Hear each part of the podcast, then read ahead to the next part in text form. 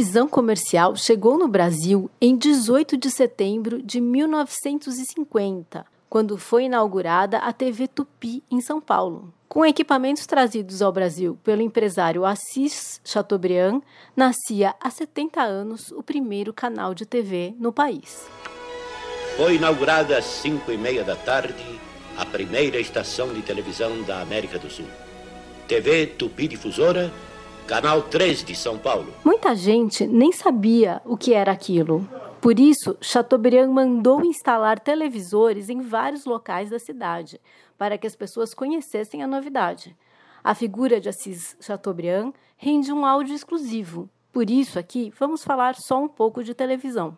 Quando surgiu, as transmissões eram apenas ao vivo e não havia programas gravados. Logo, a TV foi conquistando os lares brasileiros. Em muitos bairros, as pessoas se reuniam à noite para assistir juntos à televisão na casa daquele vizinho que já possuía o aparelho. Logo, com o videotape, os tais programas gravados, as novelas que faziam sucesso no rádio migraram para a TV.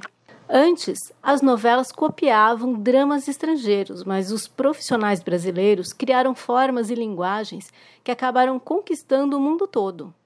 Consta que a novela Beto Rockefeller, criada por Cassiano Gabus Mendes e Braulio Pedroso, exibida entre 1968 e 1969, foi um marco na produção nacional, tendo como protagonista um herói de caráter duvidoso. Autores como Dias Gomes e Janete Claire, e novelas como Irmãos Coragem e Rock Santeiro fizeram história. Rock Santeiro, inclusive, foi censurada na ditadura e teve sua produção interrompida e retomada só no fim do regime militar, alcançando as maiores audiências da TV brasileira. Por que muitos programas desses mais antigos não são reprisados? Uma parte porque as fitas eram caras e reaproveitadas, com outros programas gravados por cima. Outras foram consumidas por incêndios, especialmente na pioneira TV Tupi, já que o material era muito inflamável e a segurança precária. Além da exibição de novelas, filmes, programas de auditório, etc., as TVs são responsáveis pela informação da maior parte da população, por meio dos telejornais, já que mais de 90% das casas no Brasil têm televisão. A internet vem modificando as formas das pessoas se informarem, mas as TVs ainda têm poder. Que a maioria dos cidadãos não sabe é que as emissoras de TV e rádio são concessões públicas.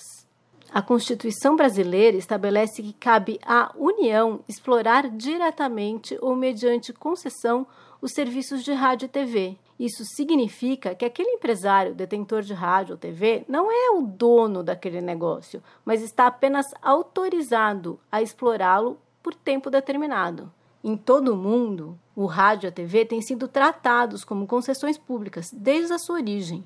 Isso porque os sinais transmitidos por essas emissoras se propagam pelo chamado espectro eletromagnético, por onde trafegam sinais de todas as comunicações por rádio, telefones celulares, transmissões de dados sem fio, entre outros. E para colocar ordem nesses sinais que voam pelos céus, que existe a concessão pública. Mas não é estranho que alguns donos de TV sejam extraordinariamente ricos, já que estão explorando um serviço público? Os três donos da Globo, por exemplo, estão na lista de bilionários brasileiros. Outra questão importante é a falta de regulação desse serviço público. Se comparado com outros países de tradição democrática, o Brasil conta com poucas leis e normas para regular os meios de comunicação. E quando tem regulamentação, ela não é exatamente respeitada. É o caso do artigo 54 da Constituição Federal, que proíbe que deputados federais e senadores sejam donos de canais de rádio e TV. Apesar disso, por meio de parentes ou laranjas, é grande o número de emissoras em todo o país que está nas mãos dos políticos. E temos visto agora as igrejas, principalmente aquelas que têm ambições políticas, assumindo emissoras e canais. Mesmo assim, muitas vezes, a gente vê por aí um político ou outro criticando os TVs. É o caso de fechar tudo? Calma, também não é assim. O jornalismo na TV tem um importante papel de informar e divulgar. Mas precisamos nos perguntar: já que são ricos, quem esses empresários representam?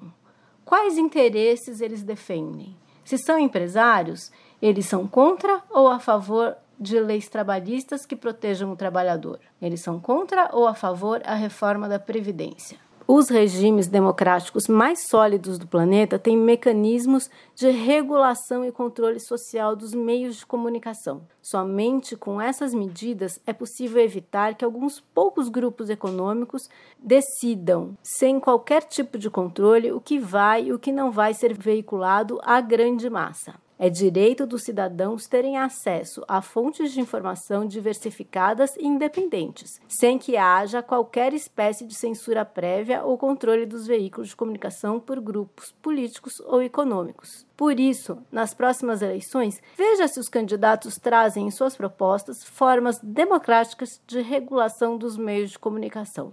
MTST, a luta é para valer. Pra mãe que eu nunca li no